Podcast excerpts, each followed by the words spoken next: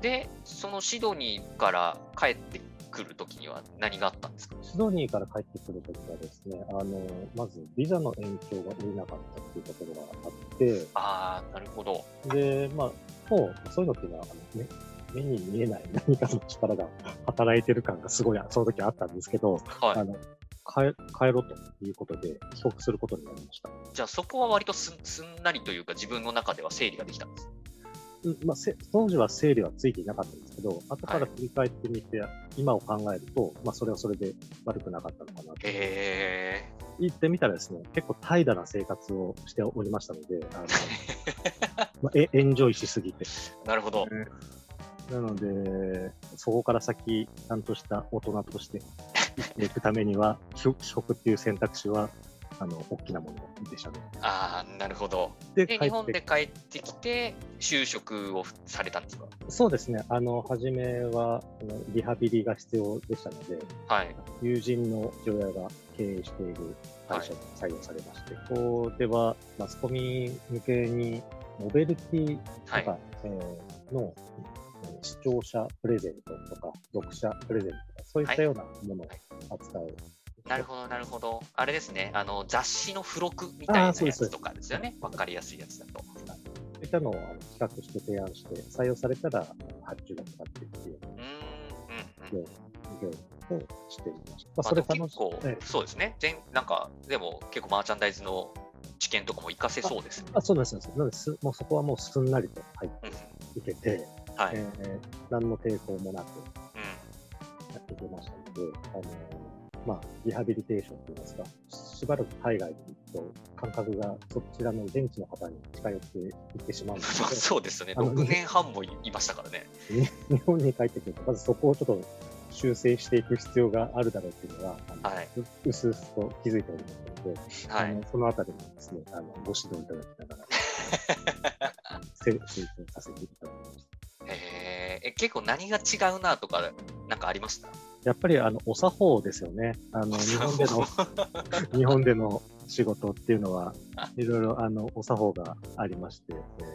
ー例えば文章もそうですし、はい。名刺交換もあーそうですし、まあいろいろなお作法がありますので、まあそういったところも、あの改めてなるほど。見よう見まねで始まったっていう感はいでやっぱ、やっぱそこは日本独特のやつあるなみたいなふうになるんですかじ。そうですね。あの極めて日本的なえっと対応が必要な場面っていうのはいくつも出ましたね、あへの。え結局、商談って言っても、その場で決定権がある人がいなかったりだとか、はい。そこでジャッジできない人があの止まっていて、はそこいから先、あのななぜそんなに時間がかかるのかわからないような決断の遅さとか、 なんかそういうのがちょっと、あの初めよくわからなくて、ああ、そうなんだ。やっぱよく言われるんですけど、そうなんですね。とかですかね。まあ、そういったような仕事なんかね、一番。なるほど。そこは何年ぐらいやってたんですか2年ぐらいかかる。ああ、なるほど。それから、うちの、あの、妻のお父さんが経営してる会社に、はい。一旦人手が足りないっていうことで、はいはい。手伝いにさ せていただいてノノーという選択肢あなるほど。トップダウンだったんです。イエスかオーイエスしかないいやーわかりますよ。だったんですけど、まあ、そちらの方にお世話になっ ああ、なるほど。てで当時はですねあのいろいろそれはもう結構あのステーショナリー系の文具系の会社だったのではい。流れとすると前職で扱っていた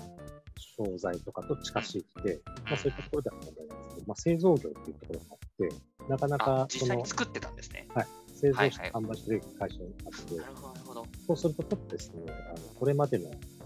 映画と違うわけです。そうですよね。これまでは割とこう仕入れたりとか、何を使おうかなっていう視点だったけど、まあ、何を作ろうかなはいから入ってってことですよね。なのでですね、もう当時は全く社長と折り合いがつきませだって奥さんのお父さんでん。 そうそうですね。はい。すよね。はいだからそこと折り合いつかないのはだいぶ問題ですよ、いろんな,、い、ろんな方面で。まあ、みるみるみるみるあの痩せていき ました。あの大変だったんですよ。 まあ今はね、すごく仲仲良くていいんですけどあ、当時よはかったです当時ははい。で、えー、もうちょっともう限界やなということで、はいえーもうちょっと違う仕事したいということうんで、退職すするわけです。まあまあまあ、もともとイエス、オア、オイエスって入ったところですからね。はいはい。で、その時は、あなんか、人の役に立てる。まあ、あんまりその時、あの役に立ててなかったっていうか、実感してたので、あの、人の役に立てる仕事がしたいなっていう、 漠然と、そういうふうに思っていまして、どんな仕事があるのかなって思った時に、その医療機器の、あの、会社っていうのを見つけて、はい。就職してるということで、麗澤採用。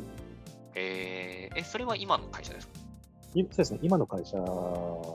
会社に買収された会社です。あ、なるほど。そういうことですね。なので、えっと、そこから、この医療業界のキャリアがスタートしていきます。あーすあ、でも、すごいですね。医療業界って結構特殊で、そのドメイン知識って結構、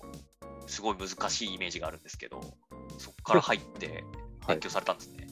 当時はですね、本当に、であの、勉強は自分でやってこいっていうようなスタイルで、うんうんすごく今、今では考えられないような乱暴な、あの、これあの、なんですかね、取り扱いうん。取り扱い。取り扱いされましたね。あの本本を渡されて、はいじゃあこれ、あの明日テストだから全部覚えてきてとか、おお。まあ覚覚えられるわけないでしょっていうですし、 なんか働き方としてはよ良くなかったですけど、まあ、何か、まあ、とにかく楽しかったですよね。ああ、でもそれ楽しかったんですね、それ。はい、え営業職から入ったんですけど、はい。その病院でその手術される先生に、それをはい取り扱う手術の機会をあの提案していって、はいはい。採用されていくっていう仕事だったんですけど、それはまあ楽しくて、先生たちは先生ですから、はい。教えてくれる先生がいるわけですよ。いろいろと、はいはいその治療のことですとか、はい。病態のことですとか、うんうん。まあそれもすごく面白かった。えー、っていうような形で、この業界に入っていきました。あなるほど。いやー、すごいですね。もう結構、紆余曲折もあり。でもいや僕もそうなんですけど僕も今教育関連で仕事してるんですけどなんか学生の時にこれやりたいなって思ってたことともう180度ぐらい違うことやってて今なんかりょうさんのキャリアの形成の仕方聞いててもなんか結構そういうイメージを勝手に持ち持ったんですけど僕はあの、なんかあの科科学薬品とかの研究者とかになりたかったの で、あの 10, 10代の時は 全く全然違います。いやーそうですよねだからまあ本当僕のキャリアスタンス人生何やるか分かんないからその時の変化に適応するみたいなのが僕のキャリアのスタンスなんですけどまあなんか本当にそういう感じでずっと働いてでもそこで経験を得て、まあ、それこそ今本当に世界のね名だたる企業にで働けてるってなんかそういうキャリアもあるんだなっていうのは一つ学生の人にはなんかすごい知ってほしいなって思いましたね今の話聞いてて。そうですね、どこで何が起こるかなんて本当にわからないんで、その今、目の前にあることを一生懸命やっている方が、お得感があるなって思っています。そうですね。えっとまあねどこのどんな経験が何に生きるかって本当にわからないなっていうので。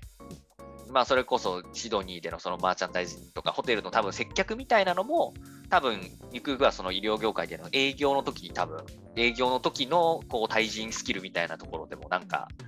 関係してるところあるんだろうなと思ったりもしますし仕入れとか流通もやってそれこそメーカーの視点も得て多分その辺が今のね、結局グローバルな企業も、ね、メーカーから製造から流通まで全部やってるみたいなところとかの、なんかそういうところの親和性もあるのだろうなみたいなのをすごい思ったりもしますし。そうですね、その人生経験っていうのは、すごく生かされてるなと思いますね。うんうんうん。なんかそう、集約されて今の仕事になってるみたいなイメージがすごいありますね。話題の引き出しにここ、